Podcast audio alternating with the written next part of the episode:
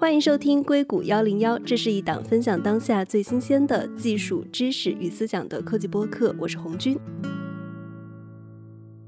那这期我们之前也做过一次视频，讲马斯克的星链计划如何从一个成功率为零的生意变成一场太空争霸赛。而在最近呢，苹果的最新发布会上，iPhone 十四也推出了卫星直连的计划。其实包括像华为的发布会，他们也宣布他们的手机可以直连卫星互联网。那么卫星互联网到底是什么？那这期呢，我们就给大家请到了我们的两位卫星互联网的专家，一位是杨文翰，他是银河航天频率主管。Hello，杨博士，你好。Hello，你好。这次真的是请到了真正的卫星互联网的专家。那还有一位是之前也是我们节目给我们介绍星链还有 SpaceX 非常有人气的一位嘉宾，航天爱好者刘冰燕。Hello，刘冰燕，你好。大家好，今天我就是陪聊。这次消费者之所以注意到这个消息，是因为 iPhone 十四 Pro 跟华为的 Mate 五零，他们其实都是直接面向消费者的这种手机产品。他们支持卫星通讯的能力，是不是说其实我们有可能永远都不会用到，也有可能是在极少的情况用到？就我理解，可能是我们去到一个非常偏远的山区或者沙漠或者海洋，所有的基站信号都没有办法覆盖的时候。因为我看 iPhone 那个好像它是能发一个简短的消息，还是文字消息，我不知道它支不支持语音啊？华为的是不是也是？这种类型的，它其实不是大家想象的，说我可以在没有网络的地方使用互联网，而是说他们这次推出的技术，它其实比卫星互联网应用的范围还要受局限性一点，它的传输的能力更加小一点，可能是文字。现在苹果跟华为的这两款产品，像苹果的那款产品，它其实用的应该是 Globalstar，就全球低轨星座的，它算是一个窄带的星座。它本身的信座应该是支持双向的一些通信的，包括一些语音，但是它本身信道的容量就比较小，而且据我了解的话，可能在一些城市的地区有遮挡的一些地区，可能信号不会很好。双向通信语音是打电话的意思吗？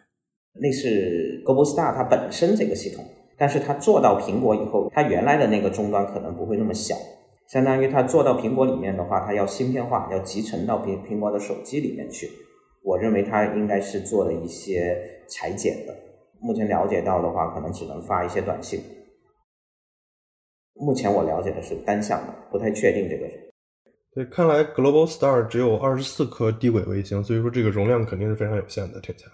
对的，一个是它用的频段比较窄，低频的；第二个星也不是很多。它本身不是一个真正意义上的卫星互联网，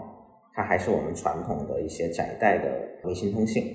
更可以理解为是一些物联网吧。华为的这个呢？华为跟这个也概念差不多，它用的应该是北斗的短报文。但是短报文是哪个方向的？短报文好像是从星下发的，还是说有双向的？对，因为其实目前来说也没有别的更合适的一些现成的通信的星座能用的。从端从手机往线上发了，也是单向吗？我目前了解的也是单向。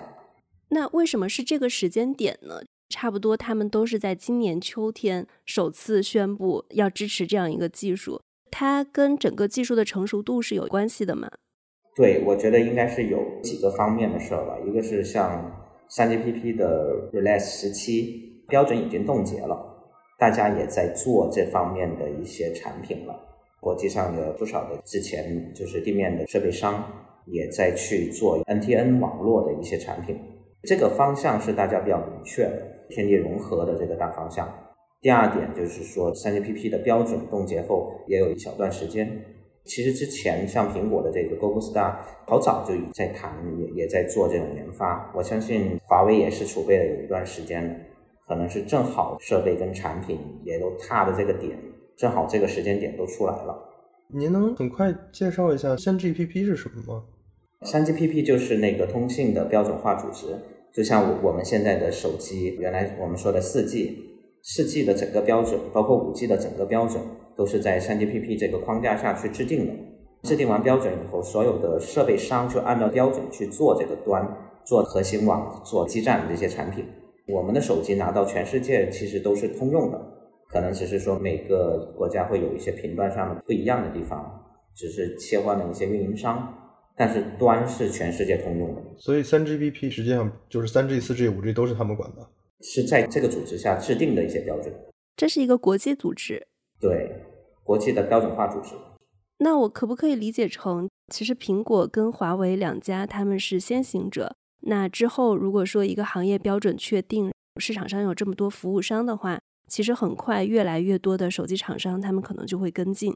对的，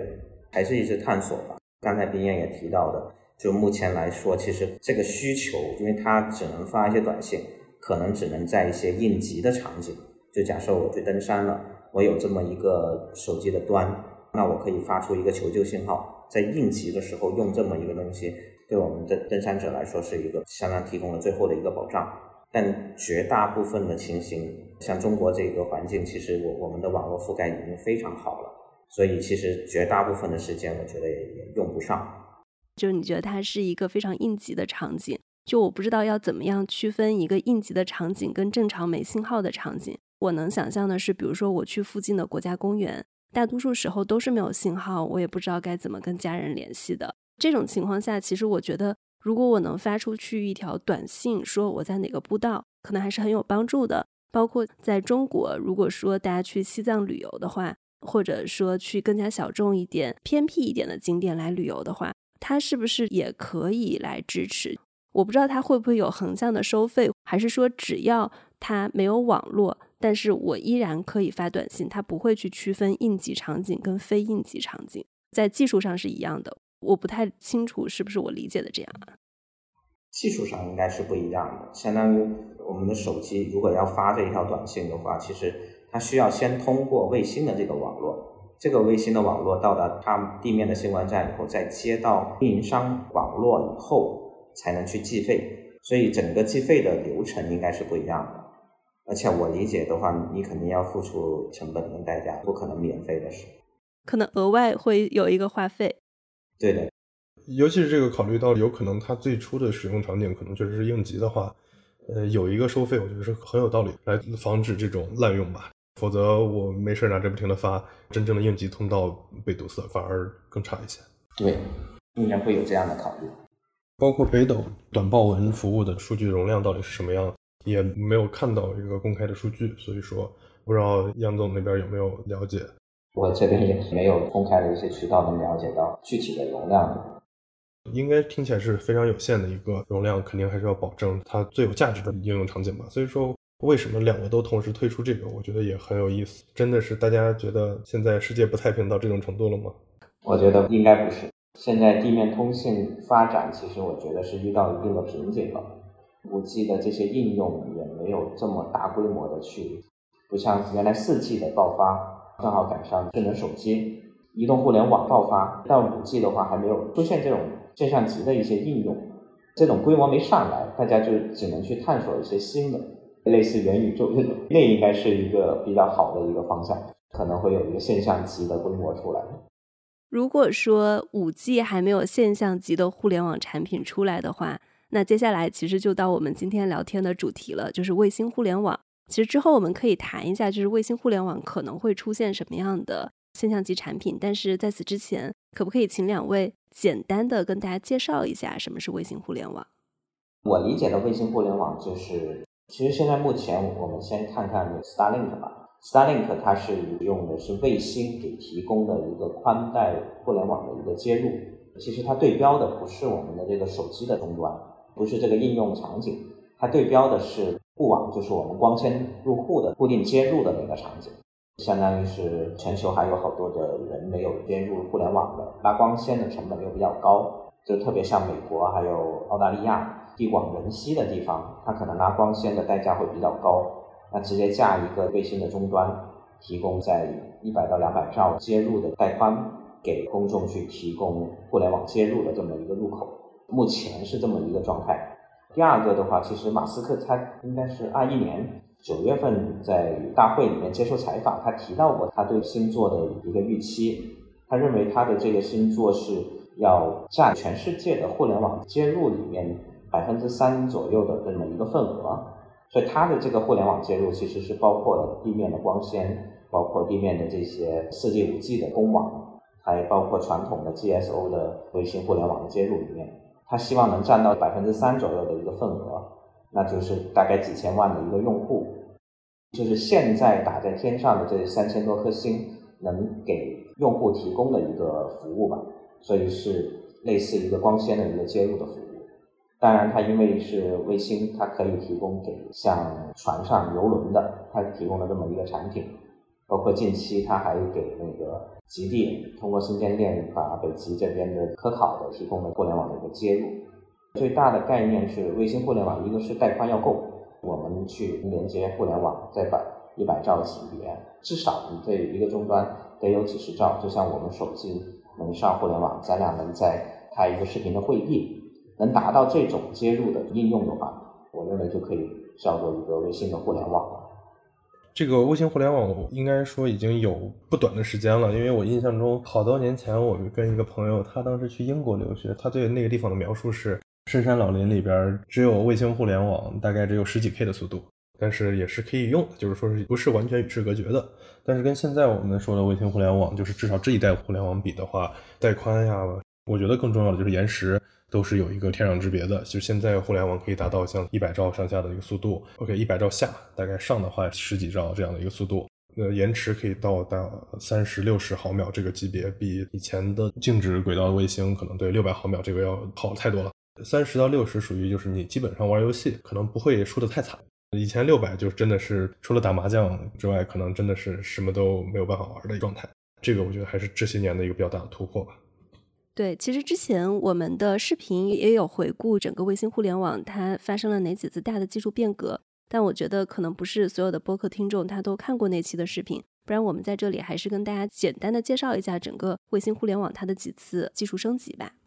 我对这个东西的理解啊，就是说过去几十年几次大的变化，第一次就是说最早的一代，因为大家看到了说静止轨道卫星有一个好处，就是放上去大概三颗卫星就几乎可以覆盖全球，这三颗卫星一直都固定在一个点上，所以说也就不用担心卫星在哪儿，整天找卫星啊复杂的任务，所以说基于这样子的一个技术，就做了一个可以说是第一代的卫星互联网，静止轨道卫星来实现的最简单的一个互联网版本。之后呢，就开始有呃尝试，能不能把轨道做低？做低的，自然它那个覆盖面就会变小，卫星数量会需要增多，可能会对延时呀各方面会有一些提升，可能总体的带宽也会有一定的提升。但是呢，会让它控制啊各种系统更复杂。这就是是一星计划前后的时代的一些技术。但是一星它当时主要做的更多的还是语音通信。从数据的角度来说，可以上下行，应该来说已经可以做互联网的应用了。再往最近几年来说，就是有 Starlink 啊、OneWeb 啊之类的卫星，他们开始进行新一代的，就是非常低轨的卫星来做互联网。这个时候就可以达到像刚才说的非常新的、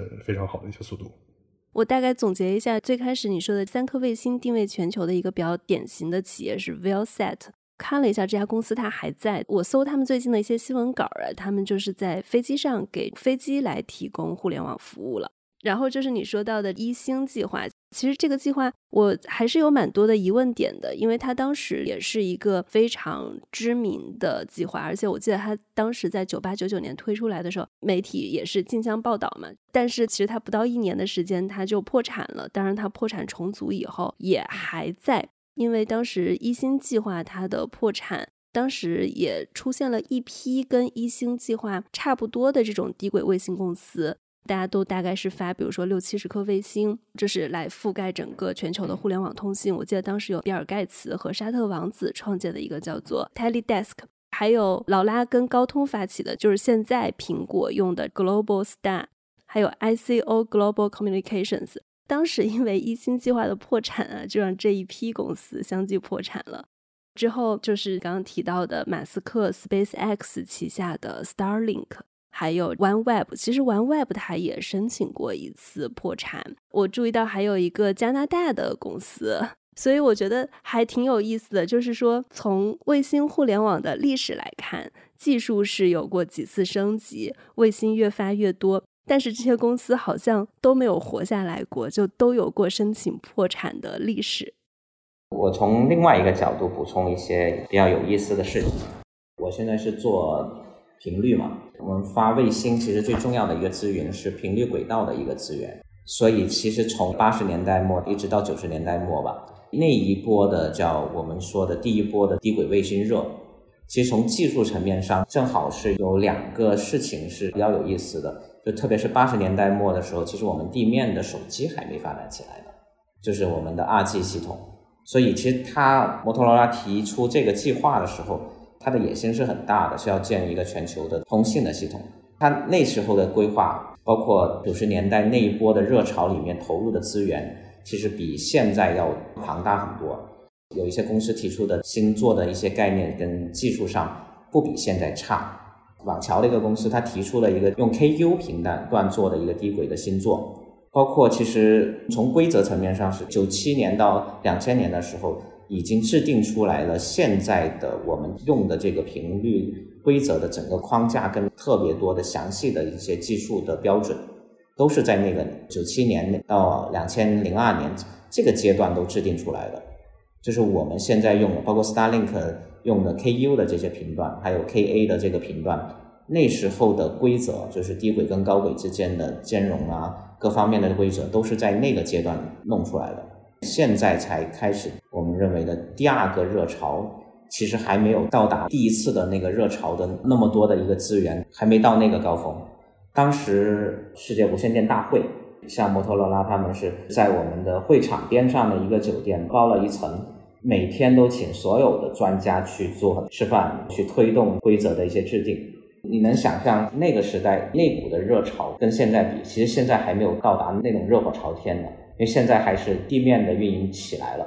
你像，特别是八十年代末到九十年代初的话，地面的二级网络都没用起来，高峰期是吧？是的，所以其实它那个比地面还发展的快，整个计划比地面都早。当年就比如说一星计划，它起来跟它没落的原因都分别是什么？当年大家这么相信这件事情，它最后是怎么变得全行业都很萧条的？我觉得最核心的问题还是。需求是不是一个真实的需求？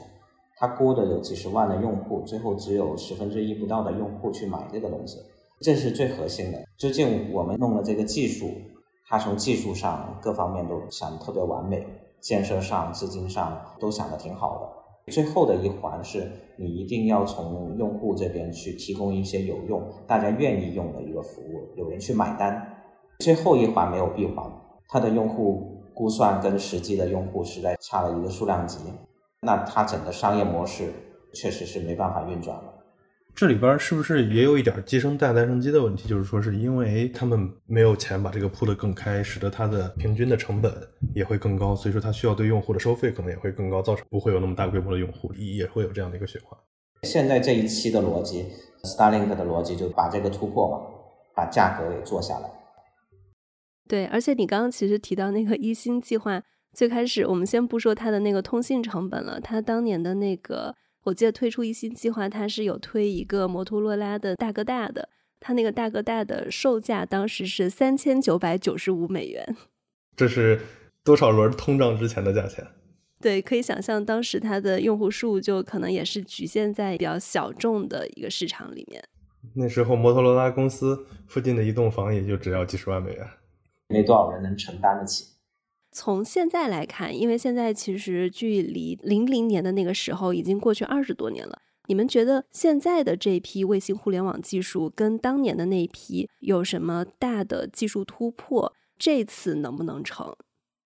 我先说一下，也不是我个人的观点吧，也是网上的一些文章所汇总的一些观点吧。从几个方面嘛，第一个是技术方面，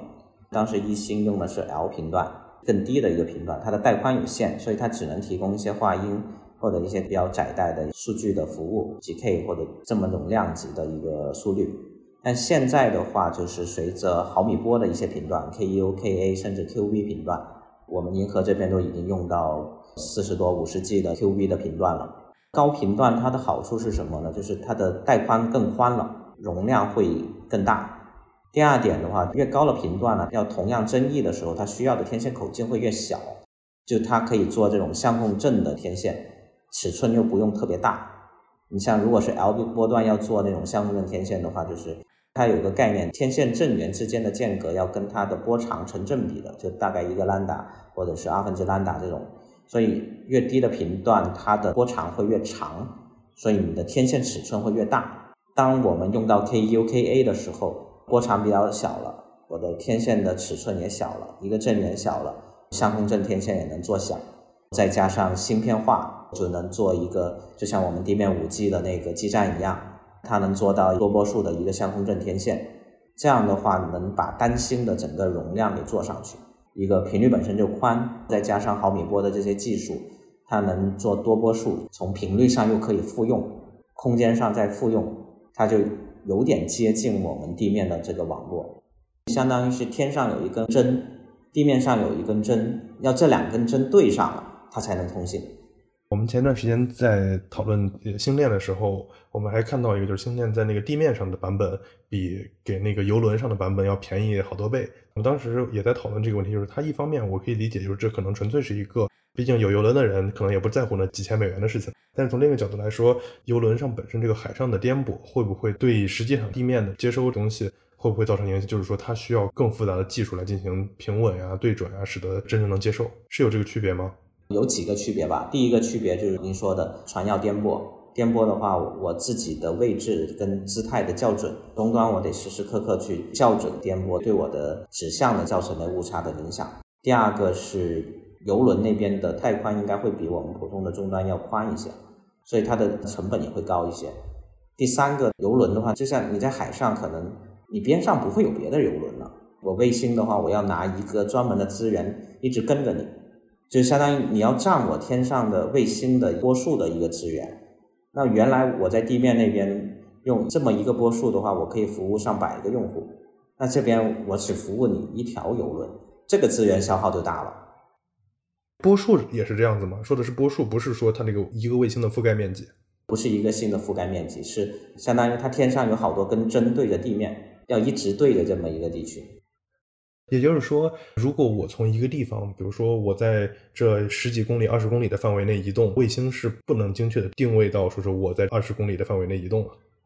也很大，这个几十公里，你是在几百公里里面指到一个几十公里，地面的终端还得指到几百公里外的一颗星，那颗星就是一个点啊。OK，这样子更合理。机械可以做到这么快的定位吗？校准吗？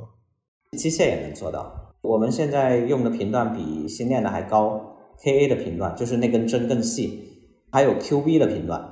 Qb 频段的话，天线更大，那根针又小又细了一个数量级，这两根针也能对上。我可不可以理解成你今天说的这些技术的进步，包括卫星它的分布越来越密集了，所以它支持的这个带宽它越来越高，消费者可以用这个卫星互联网来做的事情越来越多。就像上次我跟冰燕，我们有测一下这个星链它的网速，就我们去看视频，都是完全没有问题的。它其实就解决了一个面向普通消费者的问题，而且它现在其实用户体验的问题，对对对，用户体验的问题，它现在比宽带运营商价格也没有高太多，价格就是两倍吧。但我觉得，比如说，如果我能在一些信号不太好的地方来去用它的话，我觉得依然还是会考虑的。再问一个问题吧，从体验的角度来说，除了带宽之外的这个延时有明显的提升。延时的提升又有两个细节，第一个细节就是层面的提升，就是相对于以前的静止轨道这种互联网的话，它的延时是从一个互相打电话都很难受，变到一个就是说玩游戏都几乎没有什么问题这个层面。但是另一个可能下一步更有意思的就是说，空间中的光速会比地面上的光纤还快，所以说理论上是可以实现纽约到伦敦或者旧金山到伦敦旧金山到上海，可能通过卫星走的通信会比走海底光纤再快上个几十毫秒。这个是可以实现的吗？就是因为我知道现在星链也在说他们已经开始加上就是星间通信的这个激光已经开始应用了，这个东西真的是我们的目标之一吗？其实我觉得它这种唯一的应用是不是就是这么远距离的迟延交易所这边极频的这种快速的交易、高频的交易？他们有一篇文章分析过这个事儿，提到了一个距离，说是三千公里以上的时候，因为它走激光链，就是星间链传输的时延，它的路由没那么多，就是地面那边是因为经过了很多的一个路由，有很多的节点跟交换。所以在三千公里这个距离以上的话，可能走卫星的时延会比地面的光纤要快。光纤中的光速不是比空间中的光速要慢三分之一啊？传输的时延，因为你如果拉了光纤其实，你的物理距离也差不了太多。因为像玻璃这种纤维本身的折射率不是就会造成它的那个速度还会慢三分之一，是不是对路由实际上可能是影响更大的部分？具体数据我不记得了，会慢一些，就它相当于是在光纤来回折射嘛，相当距离会变长一些。也就是说，这个确实是会有一定的优势，是吧？现在这个都属于前景，没有任何一家实现过。前一部分相对于静止轨道那个优势已经是明非常明确的了，下一代的不知道什么时候。我听说美国阿拉斯加航空他们好像已经开始和 Starlink 合作，准备飞机上提供互联网。这样的话，就是飞机上的互联网就可以在飞机上开会啊，各方面的事情。这还是很有意思的。下一代现在其实应该能做到，就高轨的叫 HTS 的高通量的这些卫星，它的容量跟技术其实也比就是我刚才提到的叫毫米波的这种技术。已经非常先进了，非常大的相控阵天线，有这个信号处理等等，那个技术已经非常先进了。还有一个就是我吹牛的时候会吹到的一个点，就是说卫星通讯以后会不会对主干网造成一定的竞争？很多数据中心啊什么都要相对来说离主干网要近一些，这样子来更好的提供这个服务。以后会不会存在在卫星上加放数据中心这样子的可能性？就是我们也在说了这么一个概念，卫星云嘛。就像微软去合作，亚马逊它自己去做它的星座，也是一个云服务的这么一个概念，就相当于我的一个数据中心，我的那个节点直接通过卫星去接入互联网。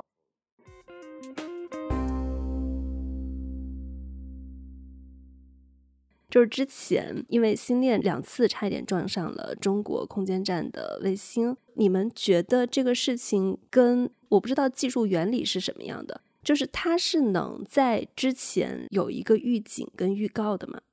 可以的，就是你发射的整个轨道，包括往上爬的轨道都是预测好的，就是这个机动的特性，它应该是能预报到的。但是我觉得可能是大家对这个风险的理解不一样，究竟是算了十的负六次方概率，还是多少的概率？他觉得我不需要机动，但是对我们来说，这个风险是极高了。对，这里边一个有人航天器和一个无人航天器在风险承受能力上肯定是非常不一样的。当然，就是说是对方可能有这个有人空航天器的话，他们是不是相对比较不负责任的行为？但是从另一个角度来说，这里边又没有存在就是说具体多近才真的算是近到值得讨论中的技术之外的一些问题吧？对，最起码遇到这种风险，他应该去做一些动作跟预警。对，基本的规避啊或者什么都是有的。对，我觉得从人道主义的角度来讲的话，你毕竟要撞上的是一个有人的这个航天站嘛。如果它能算出来的话，它是不是应该改变一下轨道？我觉得应该指出来的一点，他说的这个要撞上，可能当我们认为这个撞上的概率达到万分之一或者十万分之一的时候，我们就说这个事情我们得需要做出准备、规避啊各方面的动作了。但是这个概率对于我们所有一般在地面上的讨论来说，十万分之一就是不存在。这个就是说，在考虑的时候，什么样的级别？因为这个预测实际上很重要的一点是，从物理上来说，这实际上是一个非常直接的一个事情，就是说是我们能做的预测可以做到相当准确，但是不能做的预测是会不会在变轨，它会不会再进行一些什么奇怪的机动，而这个东西就是我们只能从概率的角度来说了。对的，因为我们不知道它的变轨的机动的东西，我们肯定是很害怕的。理解，刚刚说到轨道跟频率，其实还有一个问题，就是说，因为现在我看星链最终马斯克一直说他要发射四点二万颗卫星，他第一批跟 FCC 的申请，如果我没有记错的话，应该是一点二万颗。同时，像我们刚刚提到的第三代的技术 OneWeb，我看它跟美国的一个 FCC 的申请是四点八万颗卫星，他们发射的卫星特别特别多啊。现在存不存在一个问题，就是说低轨道的站位问题，很多人可能很关心。比如说美国的公司，它把这些卫星发射到了天上以后，会不会影响中国的卫星去发射？你的星越多，肯定碰撞的概率越大，它影响是全球大家发展的一个空间的问题。如果你都把打满了，肯定就不仅仅是这个卫星了，就所有的航天器，你在找发射窗口的时候，肯定都会有影响的。我们现在认为它大概有多满呢？这个东西我们是有没有一些量化的一个分析？这个它是比较复杂的一个算法。你想象一下，我们地球上空五百多公里的这么一个大球面上，只有一个一两立方米、三四立方米的这么一个东西，它占的空间，两颗星之间是有几十公里、上百公里的距离。这么看它的理解，中间还有很大很大的缝，它占的只是一个小点。从这个角度，好像没啥问题。就是还有一个风险，万一就像他自己碰撞了，或者是他自己的卫星出故障了，没有像他预想的那样是按照既定的一些离轨的措施把它烧毁了，真的出了一点碎片，它是一个扩散，它就可能会是一个长期的，未来十年或者是几十年以后，一直飘散了无数的这种碎片在上空，这就会是一个特别可怕的事情。对我前段时间还看了一个轨道的分析的角度来说的，如果发生碰撞的话，通过不同的碰撞情况，正面相撞还是侧面相撞，还是从后方追上之类的不同的撞击情况，甚至比如说从下方打上来的一些武器级的碰撞，还是说事故啊。各方面的不同的碰撞情况对这个轨道造成的影响，造成它这个碎片的这个散布形成的轨道，会对别的什么样的轨道造成影响？但是总之来说，都确实是很恐怖的一件事情。再补充一点，刚才杨总说的那个，就是一方面这个东西确实很小，它就是一个一两立方米，在非常非常广阔的地球表面，甚至比地球表面更大一点。大家的感觉就是。我们地球表面只生活着几万人，人和人之间可能真的是老死不相往来这样子的一个感觉。但是从另一个角度来说，就是毕竟它不是一个站着不动的人，而是一个以非常非常快的速度不停地跑的星体，太空中运行的一个东西。它占的至少是三维空间中的一个环。再考虑到它们之间的环和环之间还是有重叠的关系，实际上还是相当相当复杂的。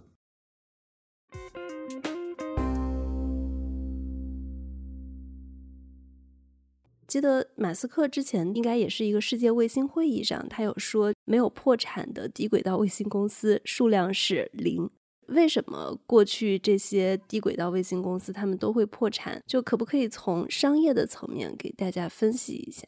我觉得最核心的这个是整个卫星的运营。你想想，就像马斯克的整个星座有几千颗星，或者是最终的目标是四万多颗星。要把四万多颗星都打上天去，从制造、生产、发射，整个过程太长周期了，就长期都需要非常大量的资金的去投资。如果这个投资里面没有耐心，你像互联网的这种三到五年你就上市，在航天里面不可能。你到七到八年能有一定的探索呢，把小的一些星座打上去，就已经非常了不起了。所以它最重要的问题就是重资产，前期投资太大了。包括整个供应链，就像马斯克，美国是因为它有一个比较完善的供应链，这个连欧洲也都没有造起来的。就是你的上游也得便宜，你所有的东西你不可能全都自己造，整个的话它需要一个整个行业有一个比较长的周期，把整个生态链给建立起来以后才有可能的。那前面我觉得，因为你的量不够，所以你没有很完善的一个生态链。从上游到最终的下游，可能都是你一心自己在弄，你没有更多的合作伙伴进来，所以它没有特别好的一个生态环境。你说的这个美国，它的供应链比较完善，指的是美国整个太空产业已经慢慢的做起来了吗？因为我记得，其实早些年我在中国做记者的时候，那个时候其实有一些美国的嘉宾，他们就会去中国做一些演讲什么的。我私下跟他们交流的时候，他们有很多是做航天产业的，比如说在美国的莫哈维沙漠里面，他对所有这种航空航天的东西已经是非常成熟了。就是你要任何一个零部件，都会有一个 非常小的团队能提供出来，指的是专门针对航天的这个供应链。是的，是的，就像在国内那个汽车或者是手机终端的配套的产业链，你一个指纹识别的模块，它就能做到很大的量。它的成本就能下去了，所以现在因为供应链的完善，整个造卫星的成本是有在不停降低的。另外一点就是之前我们说的 SpaceX 的火箭回收技术，它又让这个发射成本降低了很多。所以总体上我们可以理解上这一代的卫星互联网公司，它跟前面的几代从整个的商业的环境上来看是好了很多。对，整个生态好了很多。我感觉投资人应该会更有耐心，在现阶段，其实大家也找不到特别好的一些风口。虽然这个周期更长，但是也能看到未来有可能是一个非常庞大的产业，就像新能源汽车一样，他愿意去耗更多的耐心投在这个行业里面。但其实会不会还是有用户跟收入的匹配的时间差问题？其实你刚刚也提到了卫星行业，它是一个资金密集型企业，就是它什么时候它用户的成本能够赚回它发卫星的这些钱，就现在看还是遥遥无期的。所以我觉得第二个就是这个商业层面，就像我们老板他做互联网出来的，互联网在九十年代初的时候，九三九四年那波成立的一大波的公司，其实当时连流量变现的这种商业模式还是没有的，大家也不知道做这个东西怎么把钱给挣回来。但是现在流量变现的商业模式，你会发现流量这么值钱，那有可能就是在我们卫星互联网里面，会不会也能探索出这种羊毛出在猪身上的模式？我虽然在给你提供这个通道的过程中，我挣不了你的钱，甚至我补贴一些钱，但是我把世界上的有二十多亿人再拉进来了这个互联网，我在通道方面我不挣你钱，但是我在应用上面，我是不是有办法把钱给挣回来，补贴回来？可能会有其他的这种商业的模式出来。我们紧盯着提供通信的服务这件事情上，有可能这个账是算不圆的。但是你把人拉到互联网来以后，产生的整体的经济效益，有可能能把这部分的成本给弥补回来了。听起来就已经有点像，就是说正外部性了，它已经有超出单纯这算小账的效益了。对，因为我是看见之前微软它的联合创始人保罗·艾伦，如果我们来看这几大互联网富豪的话，像马斯克他在搞火箭，亚马逊的创始人贝佐斯在搞火箭。苹果的联合创始人沃兹尼亚克，他在做一个太空清理的垃圾公司，他们可能都是跟这种火箭啊、卫星发射，包括太空清理相关的。那其实微软就是因为比尔盖茨他一直是一个比较宅的形象，所以他其实并没有表现出对太空特别的兴趣。但是他的联合创始人就保罗·艾伦，他在退休以后呢，他自己也是对航空航天非常感兴趣，就他很早就说到了怎么样用卫星去检测这个海洋里面的非法捕鱼。或者让卫星让农民对农作物的生长保持关注。我看他的一些发言，就是能感觉到他其实已经在想微信互联网搭成以后，它有什么样的特别的一些应用了。就是等等这个产业，包括通道，其实我们都叫做它是一个基础设施了。当这个基础设施就像我们要致富先修路一样，那你先把路修好了。那致富其实就会有无数的人去做应用，能把这个产业做起来。对，银河航天现在你们只是造卫星，还是说你们也会提供卫星互联网的服务？是的，加一些边缘的一个云的一些服务。卫星它本身也有两种模式，如果再把它的那种 P to P 的模式，就现在连互联网它还是会终端到星，还得到它的信关站再接入互联网。那其实它还有一些容量，就是终端到终端直接通信的话，星上直接虽然隔壁邻居，但是实际上走了一套卫星是吧？对，但有可能就是两个数据节点之间，不知道在通道这一层会不会做很复杂的加密的，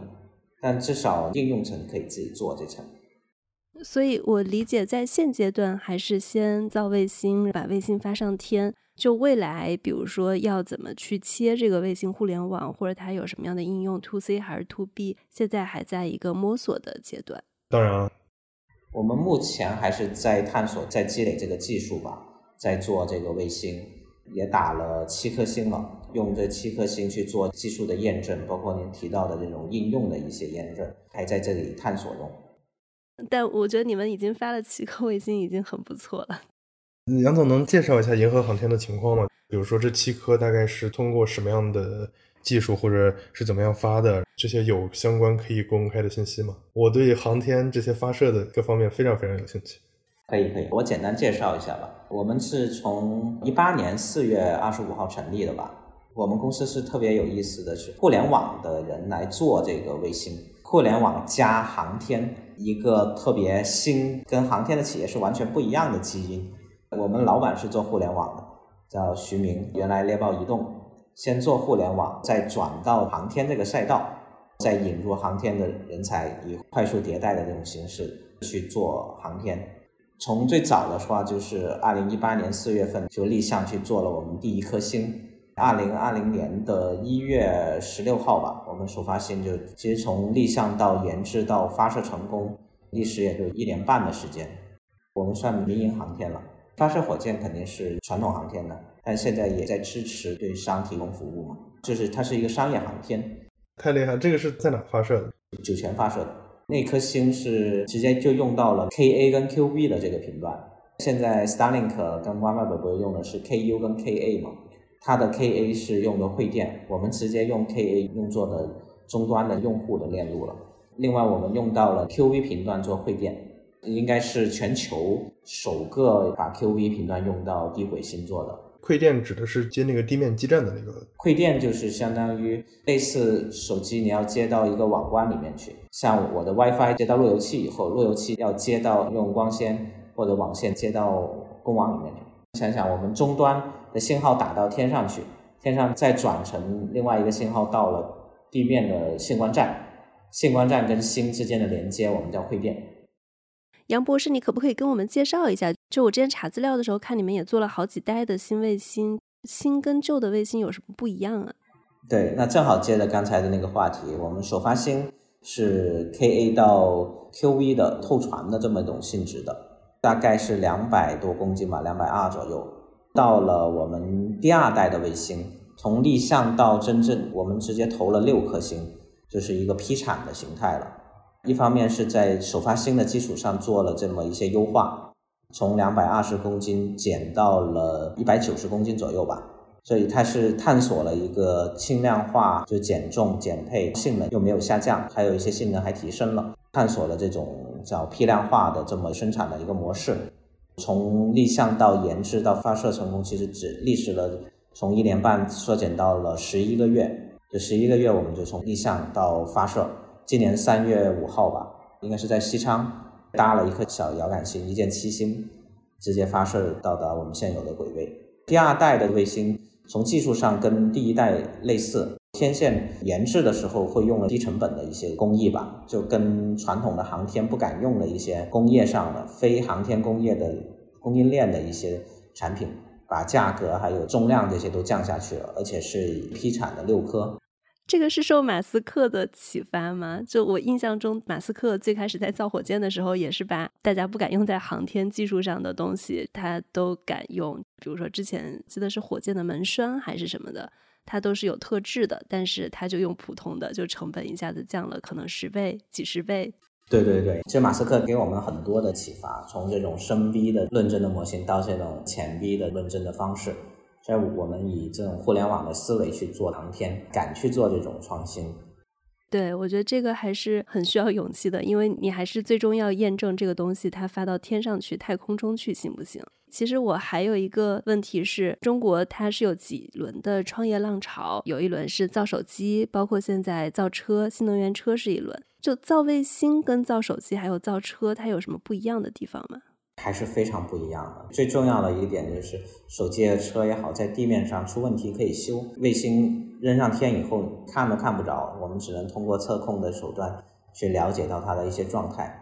出问题了以后，你只能通过一些软件的上注重构去解决一些软件上的问题。但是如果有一些硬件上的问题，你其实是一点办法都没有了。所以他在做这个卫星的时候，地面上要去做很多的测试，它震动啊、高低温啊。在这样的情况下，可以一年多把它从开始花到太空上去，太厉害了。挑战还是很大的，工程师们就非常辛苦了，特别是测试的阶段，就得二十四小时连轴转。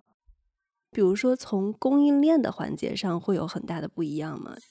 我们在探索跟尝试吧。从供应链上的话，确实一个从设计阶段，我们去考虑到最后的工艺跟量产的这些问题。第二个，从工艺上的话，去探索以前没有用过的一些工艺吧，就像那种天线都敢用这些铝材去直接拉制成型，像铝合窗之类的这种工艺都用上去以后，整个的加工的成本会下降非常多。现在，比如说芯片行业在发生一些断供，我不知道这对你们造卫星会不会有影响？目前来说还好吧，可能量小，对吧？对，一个是量少，第二个是芯片上目前还没有用到特别禁用的这些芯片。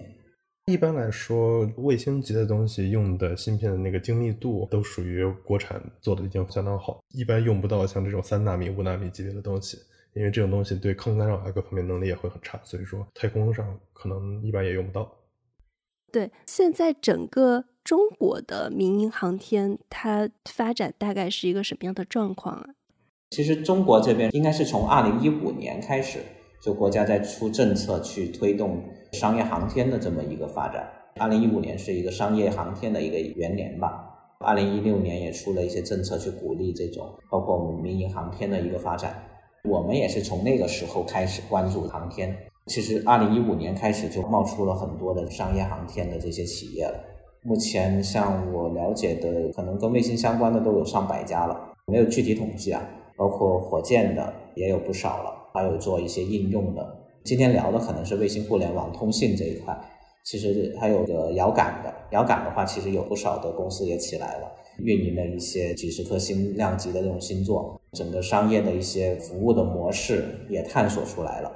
整体上这一块的话，属于从一五年到现在慢慢的热起来吧。当然，该淘汰也会淘汰了一批，慢慢的再往前走。整个热潮，我觉得还没有到特别高峰的一个时候，但是整个产业链已经越来越多人参与到这边，也有越来越多的资本关注到这个领域。你为什么觉得现在还没有到高峰？就是你觉得它还在一个上升的态势中？就像刚才我跟大家聊的 w a k 九五的阶段那个热潮，正好这几天也在开 ITU 的一个会议。其实现在对卫星的那个阶段探讨出来的一些规则跟方法，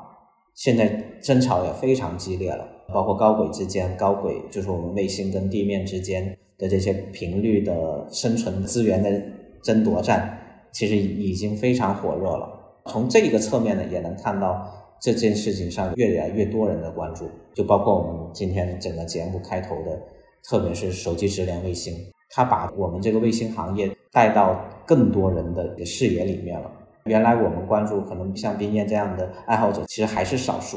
但是关注华为手机跟苹果手机的这个量级，可能就从几十万就突然间一上来就变成几千万甚至上亿的关注度。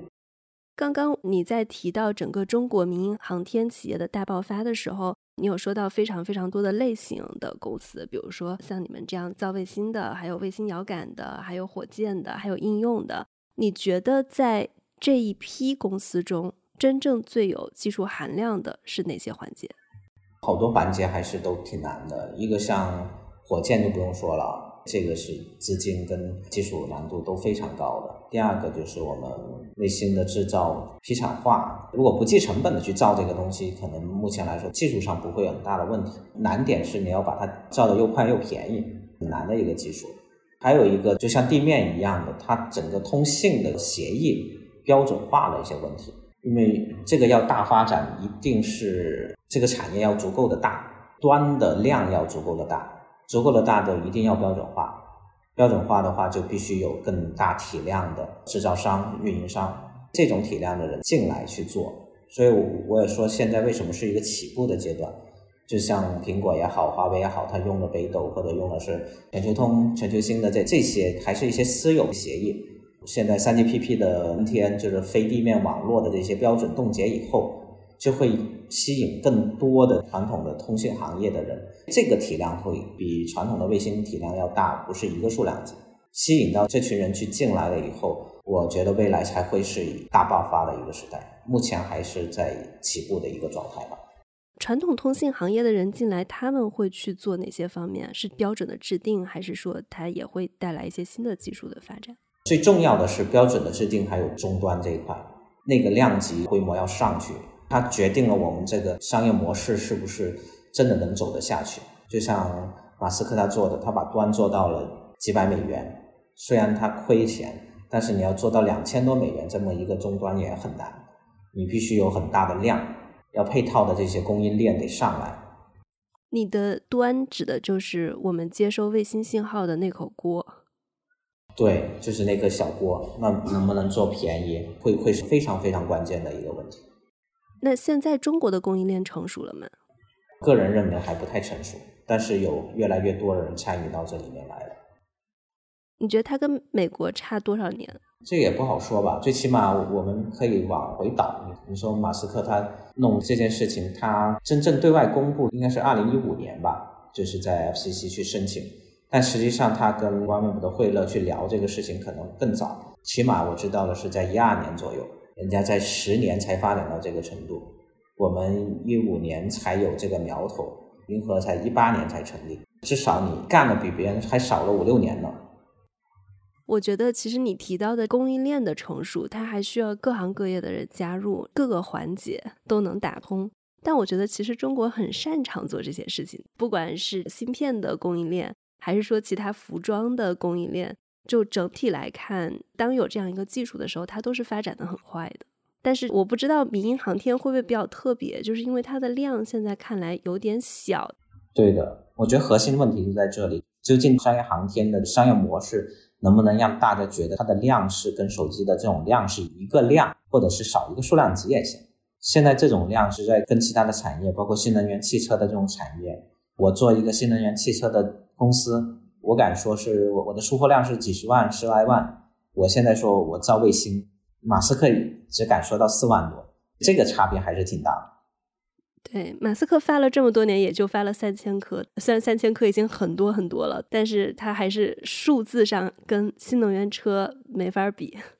对的，这边的这种差距，目前来说还没有到特别爆发的时间点。但是手机直连卫星一定是引爆这个行业的特别重要的一个点。对，所以我理解，就是整个行业它其实现在最大的问题还是要把成本降下来。这个成本可能跟量产是有关系的。就像之前我们在聊到自动驾驶的时候，最开始那个激光雷达，它的那个成本买一个就得，我印象中是几万美金吧。后来当谷歌开始做这件事情，越来越多的人开始做这个事情的时候，很快他们的成本就下降了百分之九十。但其实下降百分之九十还是不够的，它可能要下降到百分之九十九才行。所以需要有更多的人进来看好这个行业，真金白银的往里投。所以现在就是整个卫星跟航天也算是投资的热门赛道，是一个比较热门的赛道，但是大家也都比较谨慎，毕竟是一个长周期。你觉得，比如说估算到有盈利或者有商业模式，你们的预估大概是多久呢？周期有多长？像这种我们估至少是七八年以上，但看你是做什么嘛。这个产业里面做越上游，可能盈利会越快嘛。越下游，你的周期会越长。解释一下上游跟下游。上游是指那个供应链嘛，你做摄像头的，跟你卖手机终端的，手机终端就是最下游，直接对消费者了。那你要造这个手机，你就需要采购摄像头、基带芯片啊、机壳呀那些东西。对下游的公司要造手机的时候，他就会下订单。上游做配套的这些公司，直接就先活下来了。那谢谢杨博士，谢谢刘冰燕。谢谢谢谢，好谢谢。那这就是我们今天的节目。如果大家喜欢我们的节目，可以在苹果播客、小宇宙、喜马拉雅、蜻蜓 FM、网易云音乐来收听我们。另外呢，海外的听众可以在 Apple Podcast、Google Podcast、Spotify，还有 Amazon Music 上来收听我们。感谢大家的收听。另外，我知道之前我们在做星链还有 Space X 的节目的时候，发现评论区还是有很多做卫星互联网的非常专业的同学的。比如说，我们之前有把那个 Wellset 的同学炸出来。所以大家如果在这方面有什么样的看法，欢迎给我们写留言，参与到我们节目的讨论中来。